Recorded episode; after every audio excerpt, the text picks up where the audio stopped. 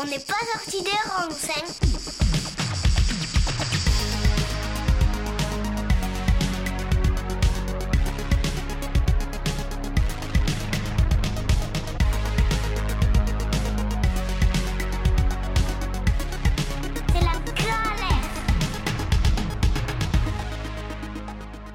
Salut à tous, ravi de vous retrouver pour un nouvel épisode d'OPSR sur Radio Alliance Plus et Rage.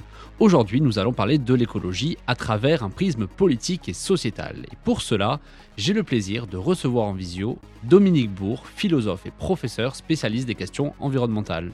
Bonjour Dominique Bourg. Bonjour Jordan. Bon, je suis ravi de vous recevoir dans mon émission. Hein. Pour faire euh, rapidement votre CV, vous êtes philosophe, écrivain de nombreux ouvrages, professeur à l'Université de Lausanne, spécialiste entre autres des questions environnementales, ancien président du conseil scientifique de la Fondation Nicolas Hulot, euh, anciennement candidat aux élections européennes de 2019 pour la liste Urgence Écologie. En résumé, voilà, c'est un vrai honneur et plaisir de vous, euh, de vous recevoir dans mon émission et de m'entretenir avec vous aujourd'hui. Donc euh, franchement, je suis, vraiment, vraiment très content. Euh, hier, en plus, vous étiez dans ma ville, à Nîmes, euh, pour une conférence, si, je ne me trompe pas, climat, biodiversité, quelles solutions pour l'avenir de l'humanité, au lycée Saint-Vincent-de-Paul. voilà, donc malheureusement, je n'ai pu y assister, mais je me rattrape aujourd'hui parce que je vous, reçois, je, voilà, je vous reçois en visio, je suis vraiment, vraiment honoré. Et du coup, je vais vous poser, donc je vous propose de vous poser les trois premières questions introductives classiques. Qui êtes-vous? Que faites-vous? Et pourquoi le faites-vous, Dominique? Alors, qui êtes-vous ben, Vous l'avez vous avez tout dit, Jordan. Hein, je suis professeur honoraire, parce que je suis en, retraite depuis, enfin en retraite de l'Université de Lausanne euh, depuis août 2019. Euh, je suis philosophe de formation, mais j'ai fait d'autres euh, d'autres diplômes. Et pendant, enfin, disons, depuis 30 ans, euh, je suis de très près les questions écologiques. Hein, je les suis sur un plan scientifique, un petit peu technique, même si moi-même, euh, ma, production est autre. Hein. Je me suis intéressé à la question des risques, au principe de précaution. Je me suis intéressé, j'ai travaillé sur l'économie circulaire, j'ai travaillé sur la démocratie écologique. Il ne faut pas confondre avec la démocratie environnementale. Hein. La démocratie environnementale, bah, c'est simplement... Euh, démocratiser les procédures de décision publique en matière d'environnement, alors que la démocratie écologique, c'est construire une démocratie, qui soit à la hauteur des difficultés qui sont les nôtres et qui sont, qui sont énormes. Puis maintenant, je suis plus sur des questions plus, plus métaphysiques. Je suis intéressé à la question de la spiritualité, récemment à la question du rapport entre le vivant et la pensée. Puis de temps en temps, euh, je m'occupe aussi de choses plus plus concrète. Là, on a sorti avec Jean-José et Le Treut un livre, euh, le un, livre audio qui est sorti chez Frémo et ça donnera à un petit bouquin en janvier chez euh, au et il y en aura un autre dans le même esprit sur l'énergie et ensuite un autre dans le même esprit sur la comment euh, sur la biodiversité. Et puis, avec un collègue Matheux, on sort un livre au PUF au 1er juin qui s'appelle Science et prudence. En fait, c'est ce qu'on appelle une, de la philosophie des sciences, mais on essaie de montrer pourquoi finalement nous sommes aussi destructeurs par rapport à la nature, et ça a à voir avec la, facture de nos connaissances. Quand vous, quand vous parliez tout à l'heure donc de spiritualité, vous pensez sous un peu sous un angle théologique? Ah non, alors je pense sous un angle beaucoup plus large. En fait, il y a deux sens du mot spiritualité et le sens classique, c'est que vous n'avez pas de société sur Terre qui ne propose pas à ses ressortissants un modèle de réalisation de soi. Euh, pour Aristote euh, et pour les Grecs classiques, en fait, la réalisation de soi pour les, les, êtres masculins, c'était de développer sa raison spéculative par les sciences, la philosophie, sa raison pratique en participant à la vie de sa cité et développer humaniser sa sensibilité par les arts. C'était magnifique. Pour un Amérindien de la forêt, euh, se réaliser, c'est entre harmonie avec les esprits, les éléments, euh, respecter un certain nombre de règles, chasser correctement, sachant demander pardon, faisant pas n'importe quoi, etc. Pour un chrétien ou un musulman, euh, c'est préparer son salut, c'est l'au-delà. Et puis pour un russe des années 30, stalinien, c'était le stakhanovisme. Il fallait qu'il manipule le maximum de tonnes de, charbon euh, par, par, par, journée. Et, nous, euh, on est des gros bêtes, c'est le consumérisme. Hein. On se réalise en ayant, en accédant à certains biens, à certains statuts. C'est par la possession matérielle qu'on se, réalise. Et ce que je montre, c'est qu'il y a un autre sens du mot spiritualité, c'est-à-dire que bah, il n'y a pas, euh, non, non, seulement il n'y a pas de société où on ne donne pas un modèle de réalisation de, sa propre humanité, mais de même, il n'y a pas de société où il n'y a pas une patte, une manière bien particulière de se rapporter à la nature. Hein, si vous prenez euh, euh, bah, justement mon chasseur amérindien, ou même encore les forestiers en Europe, jusqu'en Allemagne en tout cas, jusqu'au 19e siècle, avant d'abattre un arbre, ils lui demandaient pardon.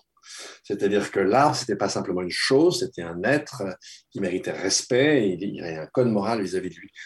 Bah, si vous voyez, je vais prendre Pancel parce que c'était une caricature, si vous pensez à l'ancienne élue républicaine américaine, Sarah Palin, qui flinguait depuis un hélicoptère les loups, c'est pas exactement la même relation à la nature. Et ce que j'ai montré, c'est que bah, l'un ne change pas sans l'autre. C'est-à-dire que la façon dont on se rapporte aux choses et indissoluble de la manière dont on pense réaliser sa propre humanité. Donc voilà, mais ça, ça serait l'objet d'une longue discussion.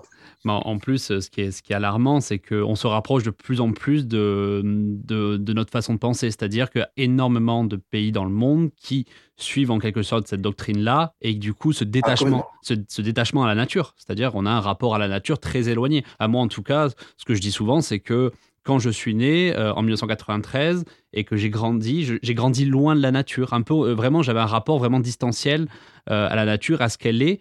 Et au final, même comme vous dites, on a un rapport de consommation à la nature. La nature nous, nous, sert à nous, en fait, dans notre développement. Et, et c'est le seul rapport qu'on a de base à ça. Et c'est assez triste. Et le problème, c'est que la difficulté, bon, on va en parler un peu plus tard, mais la difficulté, ça va être de changer ce paradigme-là. Et ça, ça va être, ça va être vraiment, vraiment compliqué. C'est très compliqué. C'est très compliqué, d'autant qu'on ne le change pas de manière volontaire, en fait. ça serait un peu long de le montrer, mais il se change par d'un côté, j'entends bien, il se change tout seul. C'est mm. tellement profond, on ne décide pas de changer ça. Euh, et, et c'est en général des longs mouvements qui nous amènent, sans même qu'on s'en rende vraiment compte, à, changer complètement nos relations à la nature. Euh, vous disiez très justement euh, que quand vous êtes né, ben, vous êtes né dans un milieu aseptisé, dans une clinique, etc. Et, et, après, on va dans la rue. Dans la rue, s'il y a un brin d'herbe, on va mettre un pesticide. Dans les maisons, il n'y a pas d'animaux. Si on voit un moustique, paf, on va l'écraser, etc bah, penser à. Là, j'ai préfacé un livre d'une anthropologue qui euh, raconte l'histoire euh, d'une jeune femme, Givaro, qui est devenue la chef de sa, sa tribu. Elle raconte comment elle est née. Quand elle est née, elle, on l'a enveloppée dans des feuilles, des feuilles mmh. très douces. À peine elle naît, la nature l'accueille et, tous les premiers éléments de sa vie, ce n'est que des éléments naturels. On sait bien que quand on est, quand on est né comme ça, bah, on, adore la nature et on n'en attend pas des mots, on en attend du bien.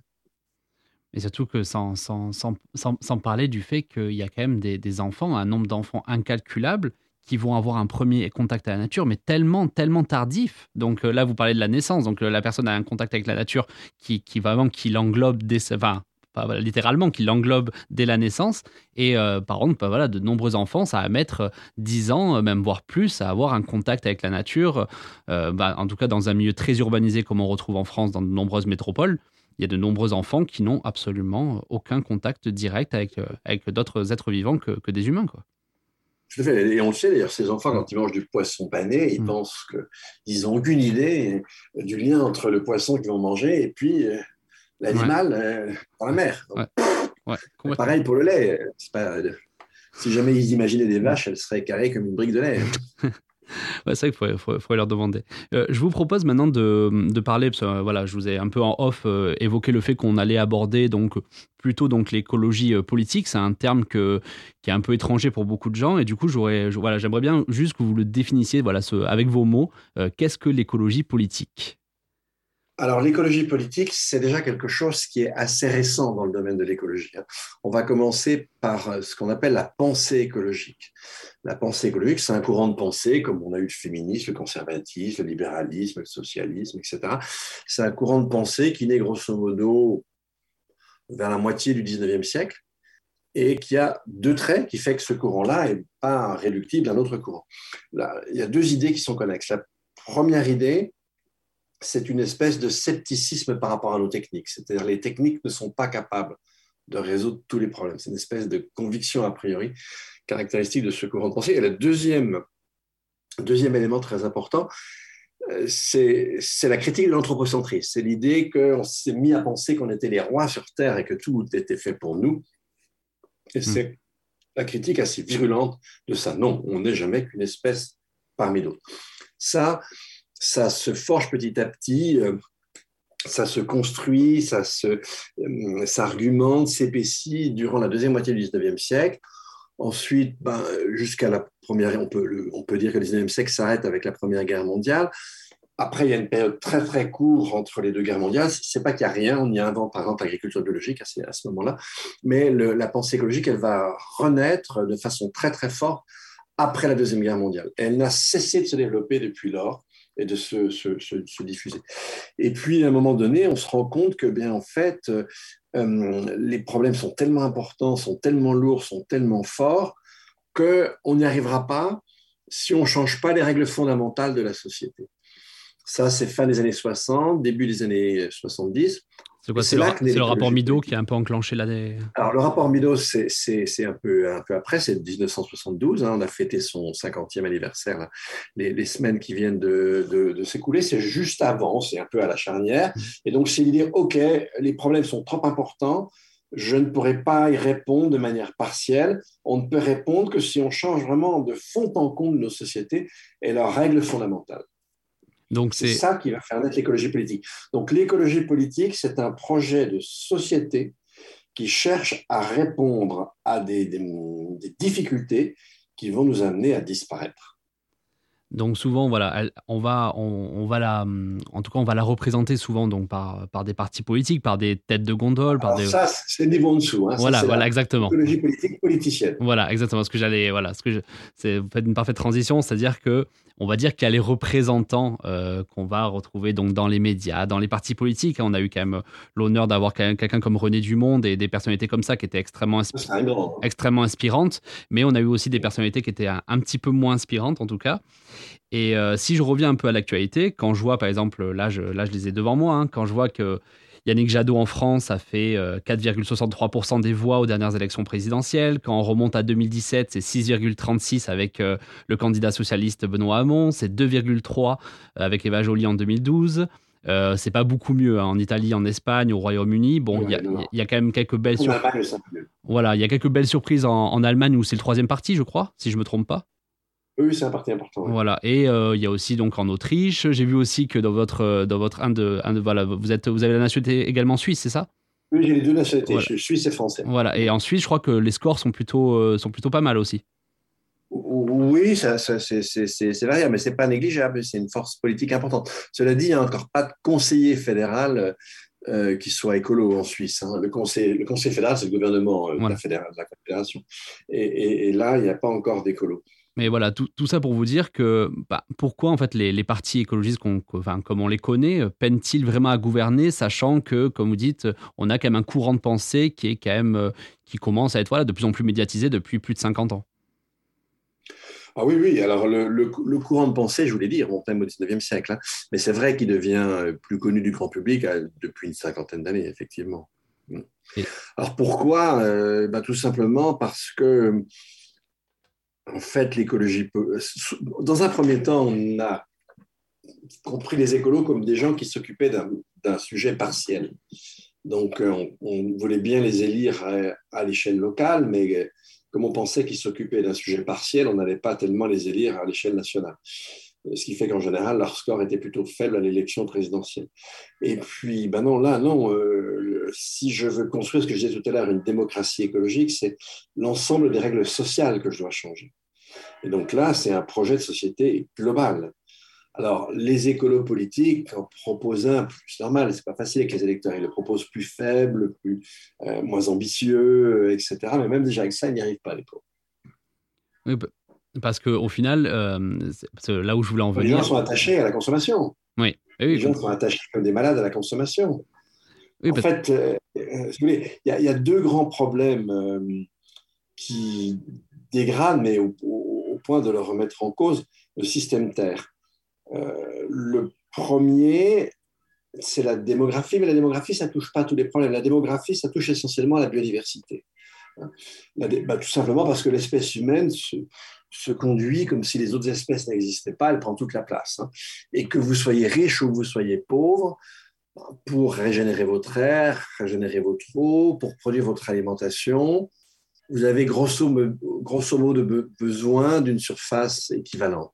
Ah, parce que vous pouvez être très pauvre, manger moins de 2000 calories par jour, auquel cas vous allez souffrir de la faim. Mais si vous êtes très riche et si vous goinfrez en mangeant 10 000 calories par jour, vous allez crever assez rapidement. Hein. Donc, de toute façon, on a une fourchette en termes de calories.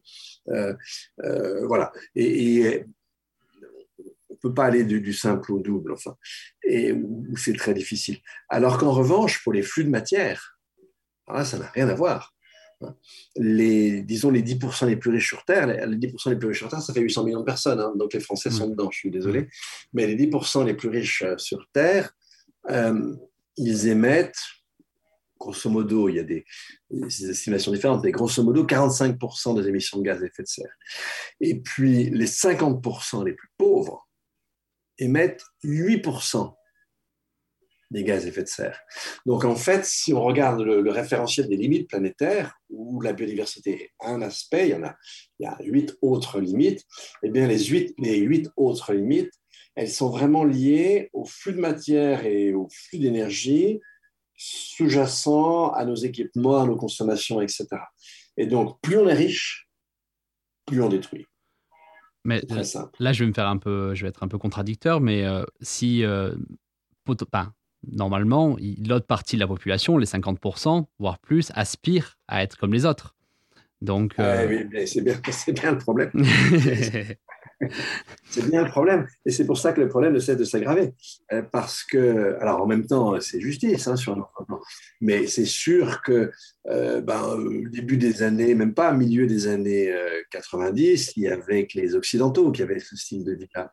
Maintenant, non, toutes les classes moyennes en Inde, en Chine, etc., elles ont ces problèmes, ben, et, donc, et vous voyez les résultats. Euh, ils sont très clairs.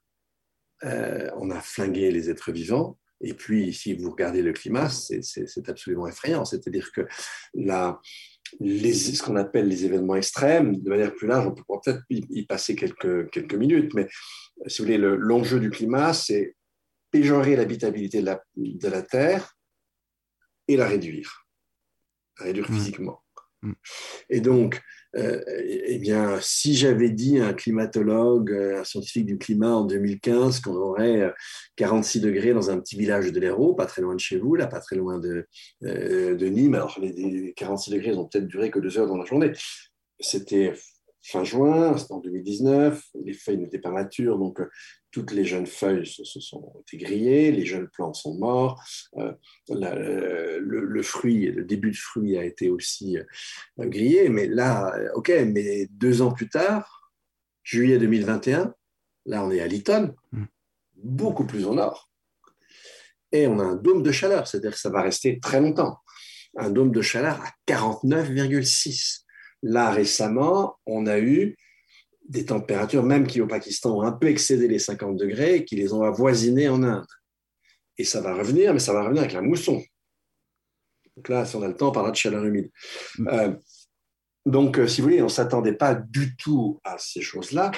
Et, donc, effectivement, euh, les atteintes au, système Terre, elles, elles, ont explosé à compter avec l'élargissement de la croissance au monde, vous avez raison et elles atteignent aujourd'hui un, niveau extrêmement inquiétant et très très destructeur. Mais du coup, vous pensez que, bon, on, va l'évoquer dès maintenant, parce que c'est que j'avais pensé, du coup, dans, tous les cas, vous en parlez, mais vous pensez que aborder euh, le sujet de la démographie comme étant une problématique majeure n'est pas forcément une bonne idée? Vous pensez que c'est le, voilà, le, problème dans tous les cas systémique, et après la démographie, euh, c'est voilà, c'est que ça reste secondaire ou c'est ah, c'est une question un peu compliquée, hein, je me doute?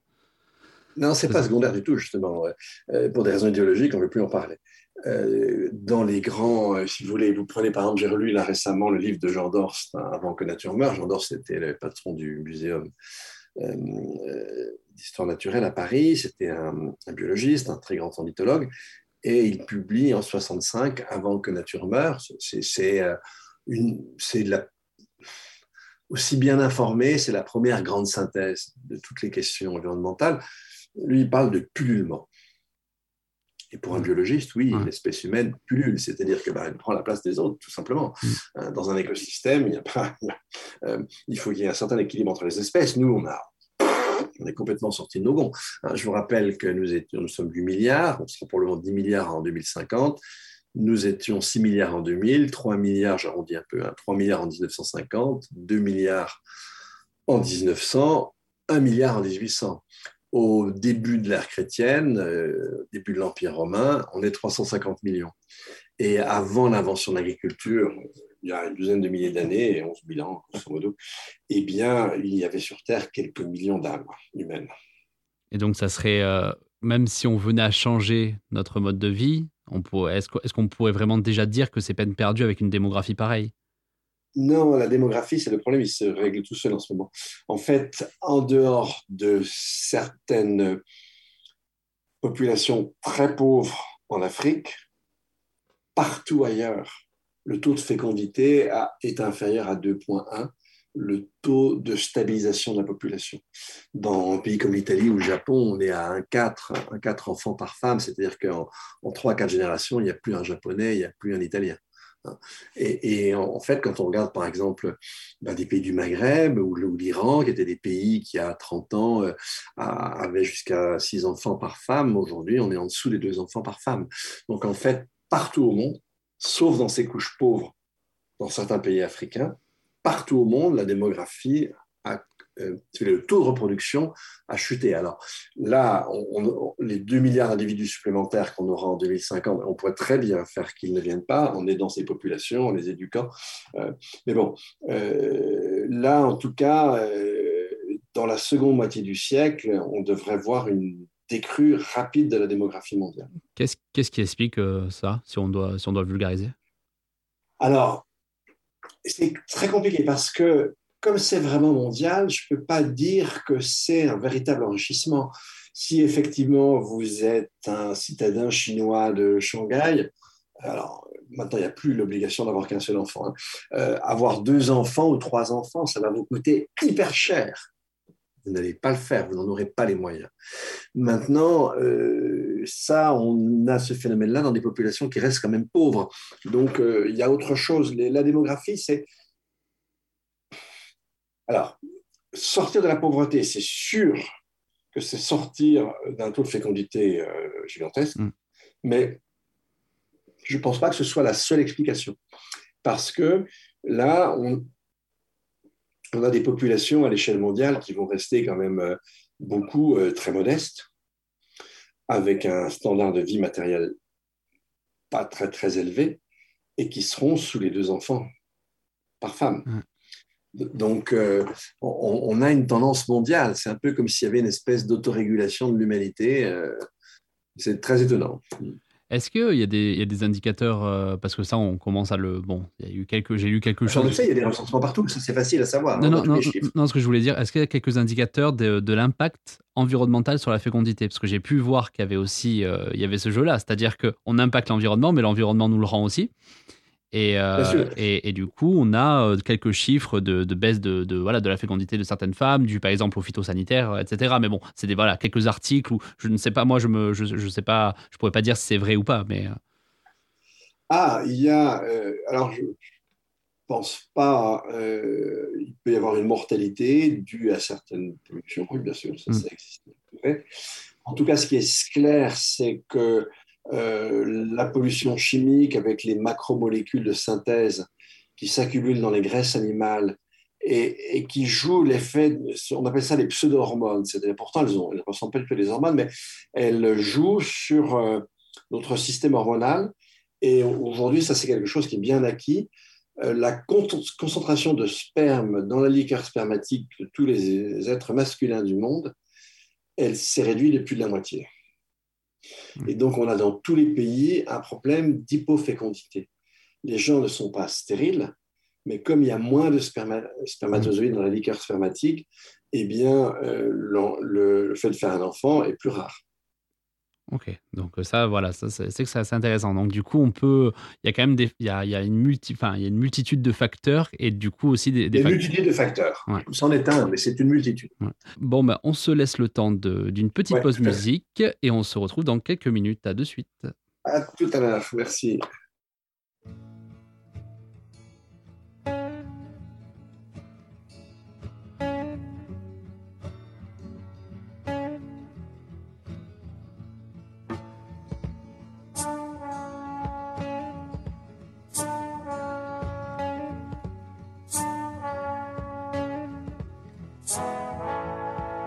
A huntsman or a player that made you pay the cost that now assumes relaxed positions and prostitutes your loss? Were you tortured by your own thirst in those pleasures that you seek that made you Tom the Curious, that makes you James the Weak?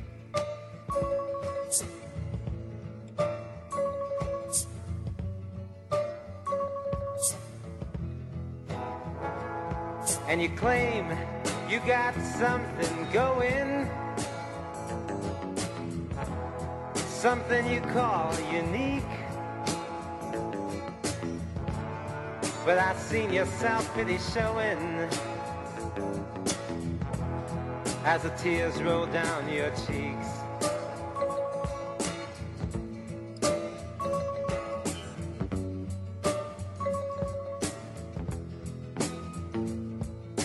Soon you know I'll leave you and I'll never look behind.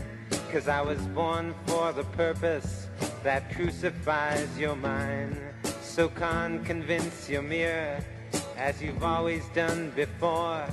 Giving substance to shadows, giving substance evermore.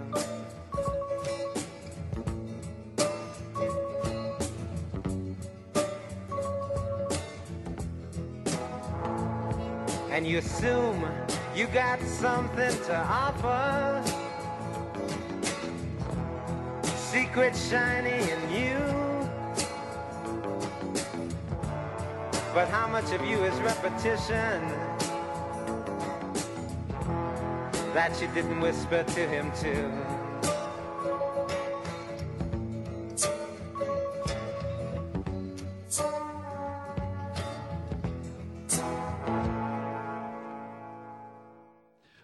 Voilà sur Radio Alliance Plus et Rage avec Dominique Bourg. Donc euh, c'est un vrai plaisir, voilà, comme je l'ai dit tout à l'heure, de, de me retrouver avec vous pour cet épisode. Je vous propose de revenir un peu sur le côté politique.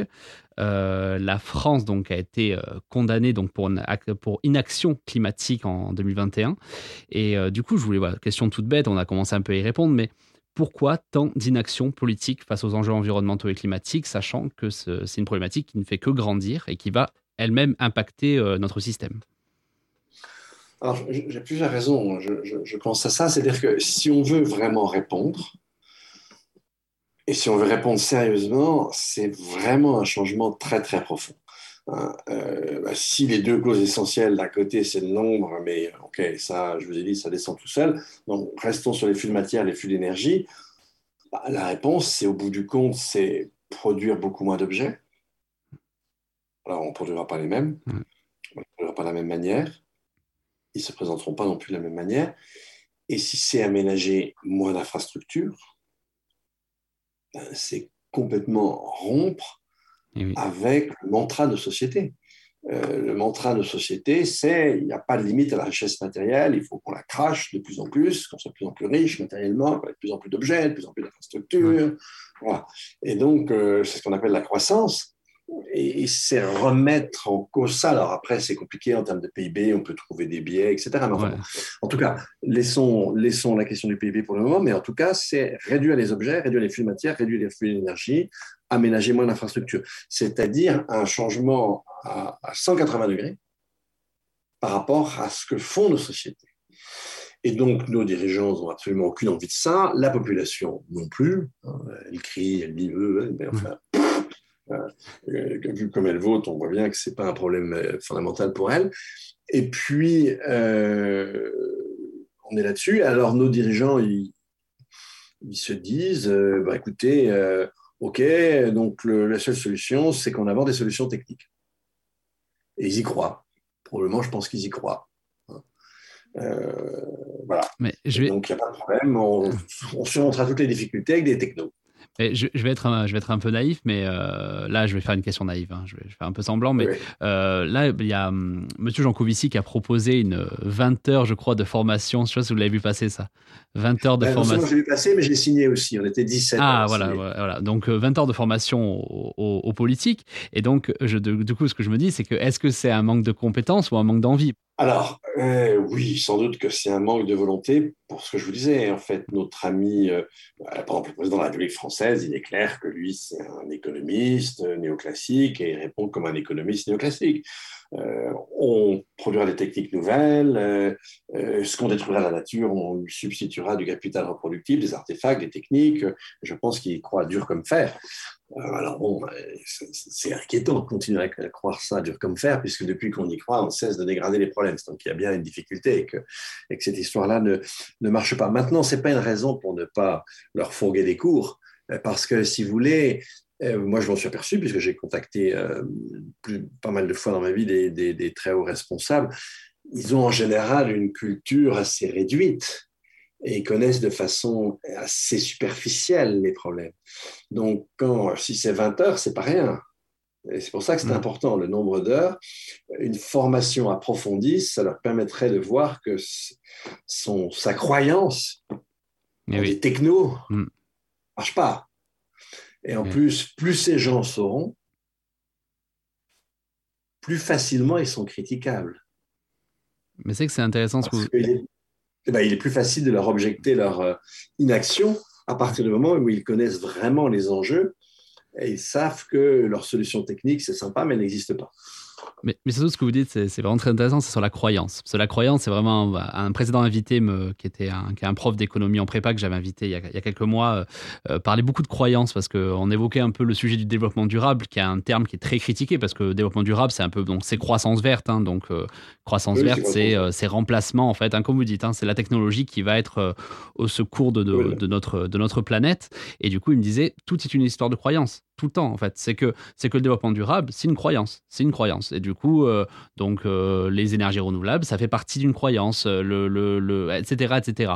Et donc, mais le, le, moi, la question que j'ai envie de vous poser, c'est vous pensez vraiment que, alors voilà, parce que je me dis que plein d'auditeurs doivent se poser la question, si par exemple des grands milliardaires, euh, donc euh, Elon Musk, euh, les rois de la de la de l'ingénierie, se mettent à faire de la géo-ingénierie, est-ce que vous pensez pas que ça peut résoudre par magie bon nombre de problèmes?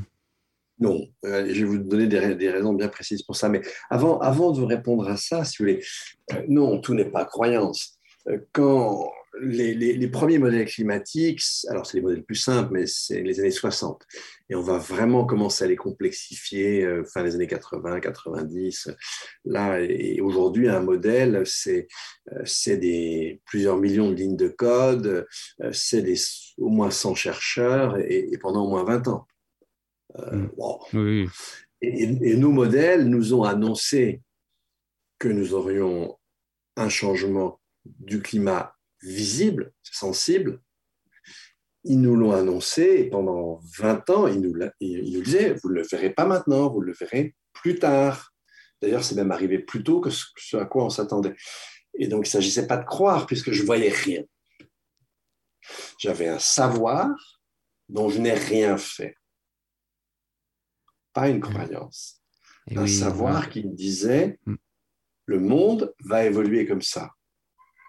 On n'a pas voulu le croire. Et le monde a évolué comme les modèles nous l'ont dit. Ce n'est pas une question de croyance. D'accord? Alors ensuite, la géo-ingénierie, c'est peut-être là aussi une question de croyance. Alors, euh, on, met sous ce mot-là des choses qui sont très, très, sont très, très différentes. Euh, Il y, a, il y a plusieurs, il y a deux familles, si je me souviens bien. Il y a une famille où on peut euh, jouer sur le, euh, sur le rayonnement solaire, c'est ce qu'on appelle le management du rayonnement solaire. Et puis, il y a une autre famille où on, va plutôt jouer directement sur le, sur le CO2. Mais bon, en tout cas, la, la technique qui aujourd'hui serait à dimension, euh, ça serait de, et c'est ce que disait déjà le prix Nobel Paul Crutzen hein, dès, le, début des années 2000, il, prenait ça, il disait on n'y arrivera pas, on n'y arrivera pas, donc il faut quand même qu'on prépare autre chose. Et donc ce qu'il prenait lui, c'était de diffuser des aérosols soufrés avec des avions dans les hautes couches de l'atmosphère. Et donc effectivement, on, imiterait artificiellement l'effet d'une grosse euh, éruption volcanique. Quand il y a une grosse éruption volcanique, vous avez des aérosols soufrés qui vont dans l'atmosphère et qui vont euh, arrêter une part de rayonnement solaire qui n'ira pas euh, jusqu'à chauffer la Terre. Donc on va imiter ça. Alors, OK, ça, ça serait la technique qu'on pourrait employer. il faudrait quand même jamais arrêter. Il faudrait toujours qu'il y ait un certain nombre d'avions dans le ciel à déposer des aérosols parce que le jour où on les déposerait plus, on aurait un réchauffement en quelques semaines de quelques degrés. Enfin, vous foutez en l'air toute la nature. Ensuite, évidemment, puisqu'on pourrait masquer un peu le réchauffement, bah, on ferait ce qu'on a fait. On a continué à cracher comme des malades tant qu'on voyait rien. Donc, on continuerait. Donc, du coup, vous acidifieriez encore plus les océans. On franchirait la limite en termes d'acidification euh, des océans on introduirait une perturbation massive dans le système Terre avec ces aérosols sans du tout savoir à l'avance ce qu'elle donnerait. Peut-être que le problème sera encore plus gros que le changement climatique. Alors, si vous voulez prendre des risques pour faire crever 8 milliards de personnes, on continue comme ça si, l'on parle solution, je vais bien sûr penser à la, décroissance, c'est-à-dire euh, réduire notre, production, réduire notre consommation, bien sûr les, extractions de, ressources, etc. Euh, est-ce que tout simplement la décroissance est actuellement la meilleure solution? Il n'y en a pas d'autre. Ce qui détruit l'habitabilité de la Terre, là on n'a pas encore assez développé ça, mais ce qui détruit l'habitabilité de la Terre, c'est nos flux d'énergie, nos flux de matière, outre le nombre que nous sommes. Et, donc on n'a pas d'autre chose à faire que réduire, je vous l'ai dit, les objets, etc. Tous les experts, si vous voulez, sérieux, le, dernier volet là, du rapport 6 du GIEC était très clair aussi là-dessus, euh, sobriété, décroissance, on n'a rien d'autre à faire. Alors après, maintenant, il euh, faut faire attention, c'est-à-dire qu'on pourrait aussi développer les... Si vous voulez, le, PIB, c'est une mesure des transactions monétaires. Hein. Donc on pourrait très bien euh, développer des activités de transactions monétaires qui reposent sur des flux d'énergie, des flux de matière extrêmement maigres, voire mmh. quasi inexistants quand, vous êtes en train de blablater avec votre psychiatre, euh, si c'est fait en plein jour, si vous êtes rendu chez lui et monté à son troisième étage à pied, euh, vous n'aurez pas craché de carbone, si ce n'est celui que, de votre propre respiration. Donc, on pourrait développer des activités comme ça, de telle sorte qu'on qu'on desserrerait les taux PIB, si vous voulez. Euh, il faut bien distinguer l'aspect matière, système Terre, mm. puis ensuite voir comment ces nouvelles exigences de matière et d'énergie, comment je vais les traduire ensuite après en termes de transactions monétaires. Donc il faut faire attention à la distinction. Je pourrais m'arranger pour que la décrue du PIB soit quand même moins violente.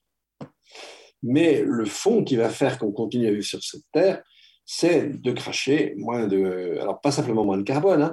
euh, le carbone, ok, tout le monde a compris, mais l'énergie en soi, elle est destructrice de l'environnement. L'énergie, c'est ce qui permet d'extraire, c'est ce qui permet de déplacer, c'est ce qui permet de transformer, tout ce qui bousille le système Terre. Qu'elle soit carbonée ou pas, euh, vous aurez des problèmes. Donc, il faut qu'on on apprenne à vivre un peu plus zen. On parle souvent du terme, je sais pas si vous avez entendu, bah, bien sûr, vous avez dû en entendre parler, donc de quoi De géomimétisme ou biomimétisme, souvent comme, étant une, comme, étant une solution aussi pour en fait euh, imiter la nature pour au final euh, réduire notre impact. Euh, tout à fait, mais le problème dans la nature, c'est qu'il n'y a pas de PIB. Ouais. il n'y a, a, pas de croissance. Quand une espèce croît, donc elle pullule, elle s'autorégule, parce que sinon elle disparaît. Donc la croissance à la façon humaine, ça n'existe pas dans la nature. Donc effectivement, si vous êtes à fond sur le biomimétisme, il n'y aura pas de croissance. Et donc, si on revient sur l'aspect donc monétaire et financier, ce qui, ce qui régit un peu notre, notre monde, il y a beaucoup de gens qui, on va pas rentrer, je pense, trop dans les détails, mais on va quand même l'évoquer un peu rapidement avec, vous. Euh, souvent, on évoque donc, par exemple, les termes comme monnaie écologique. J'avais entendu ce terme avec Gaël Giraud. Euh, j'avais aussi pu euh, écouter ben, son idée de création monétaire via la BCE, où des sommes seraient allouées exclusivement sur les questions donc environnementales, écologiques, et du coup, on aurait deux marchés. On aurait un marché financier qui pourrait être, par exemple, euh, pour, euh, je sais pas, euh, certaines, je vais prendre un exemple, les téléphones portables, mais par exemple tout ce qui relève de l'énergie, tout ce qui relève de la biodiversité, il faudrait surtout pas le financiariser, enfin, le monétiser ou le financiariser. Qu'est-ce que vous, pensez de, ces idées-là? Alors, non, moi, j'avais défendu aussi dans un livre avec un économiste, là, Sperringer, un livre sur l'économie circulaire, et on avait repris l'idée d'un auteur à l'international, j'ai oublié son nom, qui disait, ben voilà, la, monnaie, elle devrait être, euh, avoir comme référentiel le carbone. Et donc, plus on voudrait descendre, plus on réduirait les flux monétaires. Ce qui est intéressant comme idée. Euh, oui, ça c'est une idée, euh, c'est une idée qui est, qui, est, qui est, pas mal. On a un objectif, c'est réduire les flux d'énergie, les flux de matière. Maintenant, les moyens pour y parvenir peuvent être divers. Et une monnaie euh, ayant pour référent, euh, non pas l'or, l'étalon or, mais l'étalon carbone, et avec un étalon carbone qui a la différence de l'étalon or, ça rétrécit, ça serait effectivement une bonne façon de décroître. Après, le problème, euh, comme on l'a dit tout à l'heure, hein, c'est que on est toujours dans une société de développement personnel, de satisfaction personnelle, et donc de, on a, on a, enfin, on a fini notre bonheur à notre euh, capacité à consommer. Et donc, euh, avec une monnaie comme ça, les gens, je pense qu'il y aurait une certaine idée de. Oh, je pense que beaucoup de, en tout cas, personne, beaucoup de personnes penseraient qu'on serait non satisfait dans cette société-là. Oui, mais les pauvres ils vont euh, très vite s'apercevoir qu'ils vont être non satisfaits autrement. là, dans la décennie qui arrive, on va. Alors, là, cette année, on va avoir deux raisons, si vous voulez, d'avoir une pénurie par exemple, de production de blé. On va l'avoir parce qu'en France, bah, vous aurez 40% de moins. Euh, aux États-Unis, apparemment, il y a aussi des problèmes de sécheresse. Et vous ajoutez à ça la guerre. les, le paysan ukrainien, il faut déjà qu'il enlève les obus de son champ. Ensuite, il faut qu'il trouve du pétrole. Il faut mm. qu'il trouve le temps, sans se faire flinguer par un Russe, de planter son, euh, son blé. Ça va être dur. Puis en plus, les Russes lui empêchent de l'exporter à Odessa. Donc, mm. cette année, ça va être très, très difficile on va rentrer en fanfare dans la première décennie des pénuries écologiques. Ce qui est, assez étonnant, c'est que, c'est, euh, que le contexte géopolitique actuel renvoie de suite euh, au contexte écologique, puisque vu qu'il y a une interdépendance entre les pays, et que là, d'un coup, il y a plein de gens qui se rendent compte qu'on est dépendant de, pays dont certains ne connaissaient même pas le nom. Donc ça, c'est ça qui est un peu triste.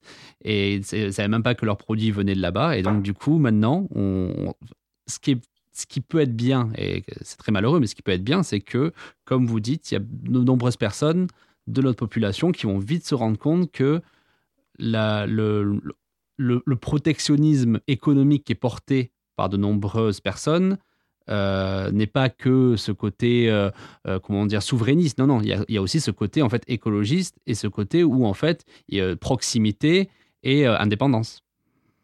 Alors justement, faut, faut l'écologie, c'est toujours très compliqué. Il y a des gens qui ont cru que l'écologie, ça serait de tout produire localement.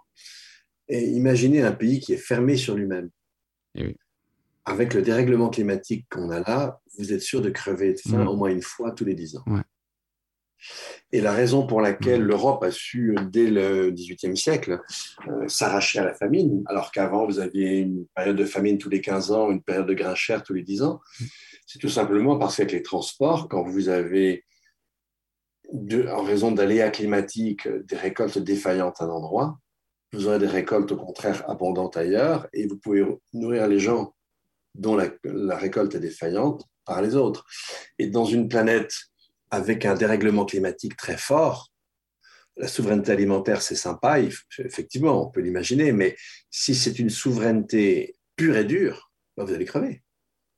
Bah Parce que le nombre ah d'endroits sur Terre où on va produire insuffisamment de nourriture, il, va rouler, mais il va se produire sans arrêt à plein d'endroits. C'est extrêmement intéressant ce que vous dites parce que souvent, vraiment, pour le coup, il y a énormément de personnes dans énormément de pays qui pensent que c'est en se débrouillant seul qu'on va y arriver. Sauf que, sauf que là, là c'est une bêtise Oui, bah, c'est une bêtise. Surtout qu'en plus, il va avoir, dans tous les cas, en fait, quoi qu'il arrive, euh, quoi qu'il arrive, il va y avoir des, des, des, des, migrations euh, qui vont arriver. De toute façon, elles, vont, elles vont être énormes. Donc, euh, on annonce combien? 250 J'avais entendu Alors, 250. Oui, mais si vous voulez, je, je, je, crains que ce soit beaucoup plus. Je vais vous expliquer pourquoi. Dans les manifestations du changement climatique, il y en a une que les gens doivent bien comprendre, et il faut bien comprendre, bien savoir que, en fait, on l'a identifié très tard. Le premier article paru sur le sujet, c'est 2014. Le premier article très fort, vraiment bien foutu sur le sujet, c'est 2017. Et la première fois que le GIEC en parle, c'est dans ce dernier rapport, le rapport, le sixième rapport. En, en fait, nous sommes des machines thermodynamiques, c'est-à-dire qu'on doit maintenir une température de 37 degrés. D'accord? Maintenant, imaginez qu'il fasse 35-36 dehors et que vous ayez un taux d'humidité de 80%. Comment je régule ma température intérieure? Je la régule par la sudation, par la transpiration. Et donc, c'est parce que ma sueur s'évapore qu'elle rejoint l'humidité de l'air que je peux réguler ma température. Maintenant, si vous avez un taux d'humidité de l'air de 80%, la marge que vous avez pour réguler votre température interne est très faible. Ce qui fait que dans ce cas-là, vous pourrez rester quelques heures au grand maxi, dans certains cas c'est moins, surtout si vous pratiquez une activité, un peu plus si vous ne pratiquez pas d'activité. Mais là, en ce moment, au Pakistan ou en Inde, vous avez des températures qui oscillent entre 40 et 50 degrés. Il y a la mousson qui arrive. Donc là, si avec une température, ce sera plus faible quand même, à 42, 43 degrés, vous avez un taux d'humidité même de plus que 80%, là, le temps de rester dehors, c'est quelques minutes. Donc on se retrouve avec un taux d'humidité extrêmement élevé dans les pays de, l'Asie du Sud-Est, mais par contre... Et, voilà, et donc le phénomène de la chaleur humaine, de la chaleur euh, humide se produit, et donc ça veut simplement dire que vous pouvez plus vivre dehors. Hmm mais ok, mais euh, la plupart des Indiens, ils n'ont pas un endroit pour. Euh, euh, ils ont des cahutes ou des appartements où la température est à peu près la même qu'à l'extérieur. Qu'est-ce que ça donne? Donc, c'est dramatique. On est en train de rendre la Terre inhabitable par endroits. Et en plus, vous l'avez. Donc là, dans ces régions-là, ce ne sera pas quelques millions. Et en plus, là, vous, parlez de l'Inde, vous parlez du Pakistan, mais si on, si on parle de la, si on parle tout simplement de la pollution de l'air qui, est en, qui est en Chine, si on commence à évoquer toutes les, toutes les, les submersions marines, les, les, différentes érosions qui font que les littoraux ne sont pas. Ça s'ajoute. Voilà. Tout ça s'ajoute. Ouais, ouais, c'est, c'est, ça, ça, ça, devient colossal. Puis, puis même là, vous, vous parlez du, du, côté euh, humidité, mais il y a aussi le. Après, ça, je ne sais pas, je, donc je ne vais pas quand même développer trop là-dessus, mais il y a aussi le côté sécheresse. Donc, ce qui a un autre effet et qui aura. Voilà, Alors, euh, tout à fait, vous avez des, des, régions qui deviendront inhabitables parce qu'elles sont chroniquement arides. Et il n'est plus possible d'y pratiquer de, l'agriculture. Là, sur Terre, ou sans humidité, hein, vous avez une chaleur moyenne à l'année de 29 degrés, c'est 8% de la surface terrestre et c'est au Sahara. En fait, les modèles nous montrent que quand on, quand on dépasse les 2 degrés d'augmentation moyenne, ces régions-là commencent à s'étendre. Donc, vous aurez des aléas violents qui vous pourrissent la vie, qui convergent vers une difficulté à produire de l'alimentation. Vous aurez la chaleur humide qui va finir par rendre certaines parties inhabitables, la, la montée des mers, des territoires qui deviennent arides et d'une chaleur qui devient insupportable par endroits. Donc, en fait, l'habitabilité de la Terre, elle va se réduire. Je vous propose maintenant quand même d'aller un peu vers l'espoir, d'être un peu positif dans, cette, dans ces dernières minutes hein, qui nous restent d'interview. Euh, je vais quand même vous poser une question, euh, surtout pour les auditeurs qui, qui nous écoutent. Euh, on va un peu parler espoir, on va parler action. Si par exemple vous deviez donner quelques mots, quelques arguments à des, à des auditeurs qui veulent s'engager. On a, on a vu quand même, on a posé des constats dans cette émission. On a également évoqué que pour l'instant, en tout cas, les partis écologistes peinaient à gouverner. Donc, au niveau politique, il y avait quand même, pour l'instant, c'était, bah, voilà, on, voyait que ça bloquait. De toute façon, en termes de, en termes de vote, euh, en termes de vote, au final, bon, on peut voir que, que, Mélenchon a quand même euh, eu, eu pas mal de, votants, mais parce que c'est un parti donc à la fois écologique et écologiste et social, et donc ça peut être, ça peut être également une solution de, de mêler les deux pour le, pour le porter au pouvoir. Euh, qu'est-ce que vous diriez à des auditeurs qui, qui veulent en tout cas faire changer les choses Est-ce que c'est au niveau associatif, au niveau politique? Qu'est-ce que voilà, qu'est-ce que quelles sont vos idées? Ah, bah écoutez, c'est à tous les niveaux justement. C'est-à-dire que pour que ça marche politiquement, il y a des gens qui doivent faire des expériences, qui doivent montrer qu'on peut bien vivre en vivant autrement. Et donc, euh, mais si vous passez pas par le plan politique, vous touchez pas les grands, les grands ordres de grandeur, et, ce que vous allez bouger est trop petit. Maintenant, tout dixième de degré qu'on gagne est énormément important. Et puis je vais vous dire, moi je ne crois pas aux scénarios les pires, parce qu'on va avoir trop de problèmes dans la décennie et celles qui suivent pour continuer nos âneries et continuer à consommer comme des malades. Oui, parce que là, vous, donc, vous, vous évoquez donc une décennie donc de pénurie, vous, pour vous, donc pénurie alimentaire en, premier plan. on va rentrer. Alors, on aura de temps en temps une pénurie alimentaire. On a eu une pénurie de blé dur déjà cette année qui vient de s'écouler. Là, avec la guerre ukrainienne, on aura une pénurie de, pour les céréales en général. Et, c'est un phénomène qui se reproduira dans la décennie, oui, forcément, et plus encore dans les décennies suivantes. Donc oui, on est rentré dans une période de tension sur les ressources, un peu toutes les ressources. Donc, par exemple, donc des... des vagues de chaleur, de la chaleur humide, des sécheresses, des, euh, inondations qui détruisent des, méga-feux, enfin, toute la panoplie des aléas climatiques. Bah, c'est vrai que là, comme vous disiez, donc, euh, par rapport donc, à, nos auditeurs, à nos auditeurs par rapport à euh, comment, comment s'engager, c'est vrai que il y a de nombreuses personnes en France qui commencent à faire une écologie euh, alternative, disons, hein, c'est-à-dire qui proposent euh, des systèmes B, enfin des, systèmes différents.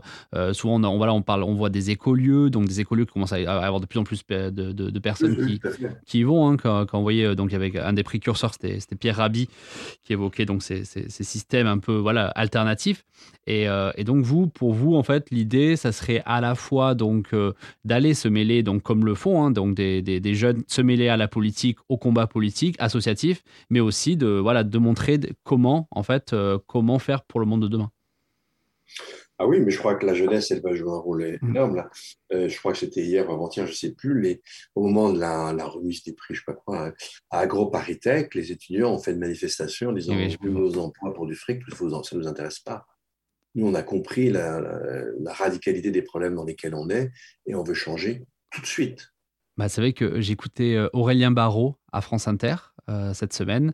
Et il disait qu'il avait croisé, je crois, un étudiant d'une école, je m'en souviens plus de, l'école dont, il parlait, et que l'étudiant lui avait demandé un conseil. Et Aurélien Barraud lui avait répondu bah, le meilleur conseil, c'est de quitter ton école. Et du coup, euh, c'est vrai que ça passe par, par ça. Parce que forcément, moi j'avais des amis qui avaient fait, qui avaient fait bon, des écoles, par exemple à Purpan, à Toulouse, qui sont des écoles d'agronomie. Et donc forcément, tu as, as des entreprises comme Monsanto, Bayer, qui viennent te chercher à la sortie, euh, à la sortie de l'école. Et je pense que déjà passer par un refus de ces grandes entreprises-là, c'est déjà un, bon début.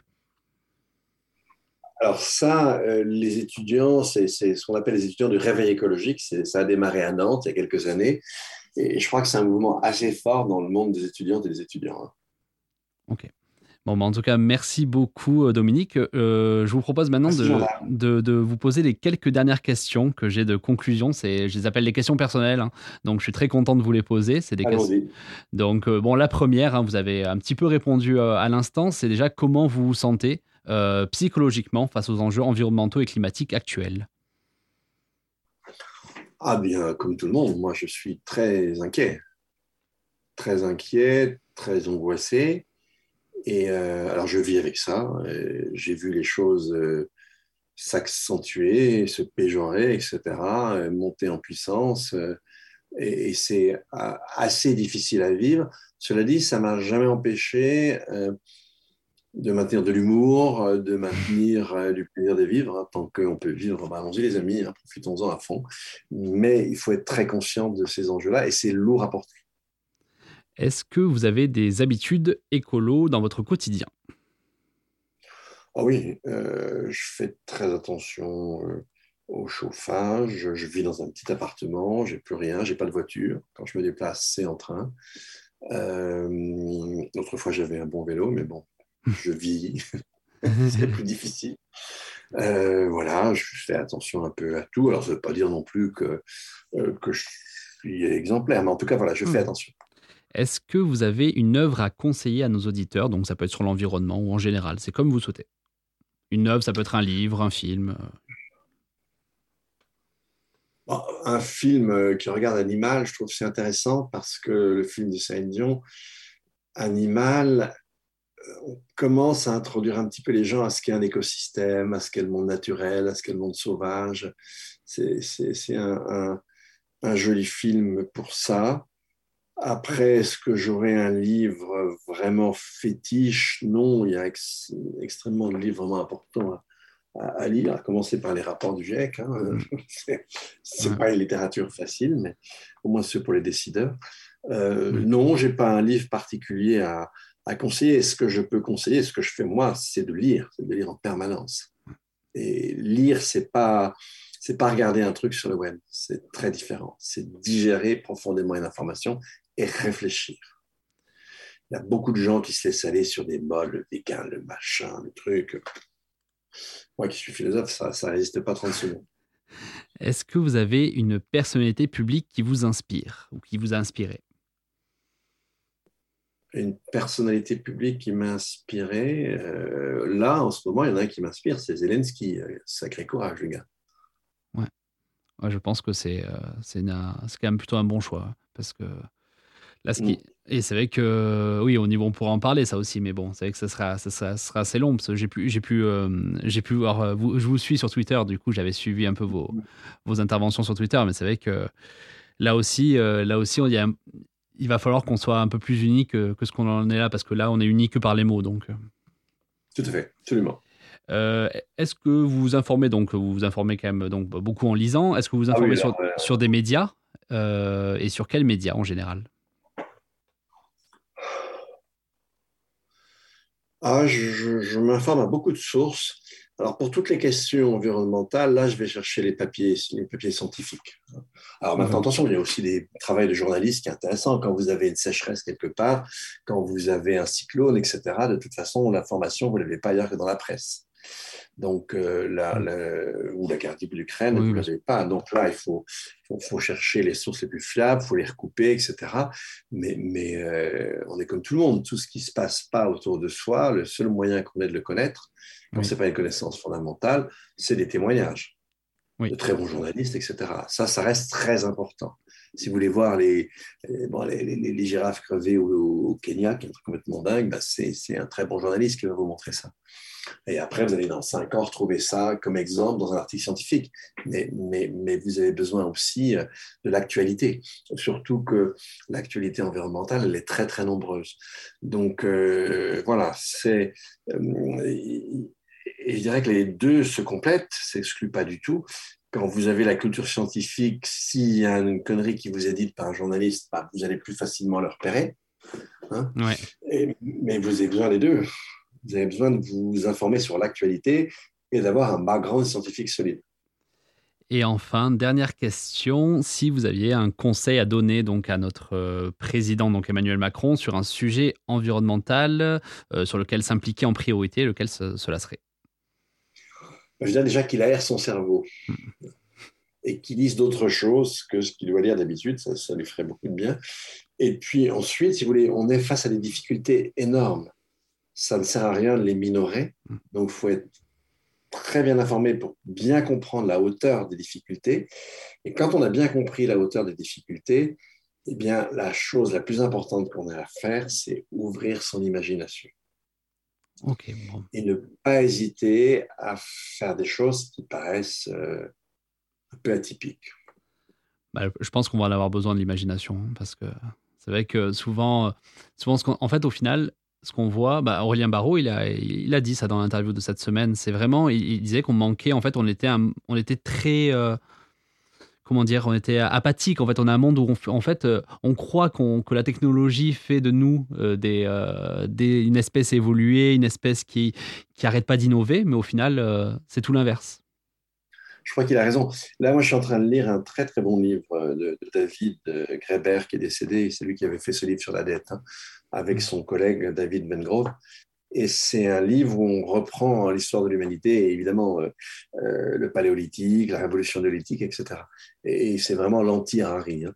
Et donc là, ce qui est très intéressant, euh, ce qu'il nous montre, c'est à quel point l'humanité est plastique, à quel point l'humanité sait inventer des règles très différentes dans des lieux et des temps différents. Et cette habitude à inventer de nouvelles règles, on en a absolument en tout cas, merci beaucoup Dominique. C'est vraiment un vrai, vrai plaisir. Merci Jordan. Voilà pour ce magnifique interview avec Dominique Bourg. Nous, on se retrouve pour un nouvel épisode d'OPSR sur Radio Alliance Plus et Rage. On n'est pas sorti des ronces, mais on peut toujours essayer. Allez, bye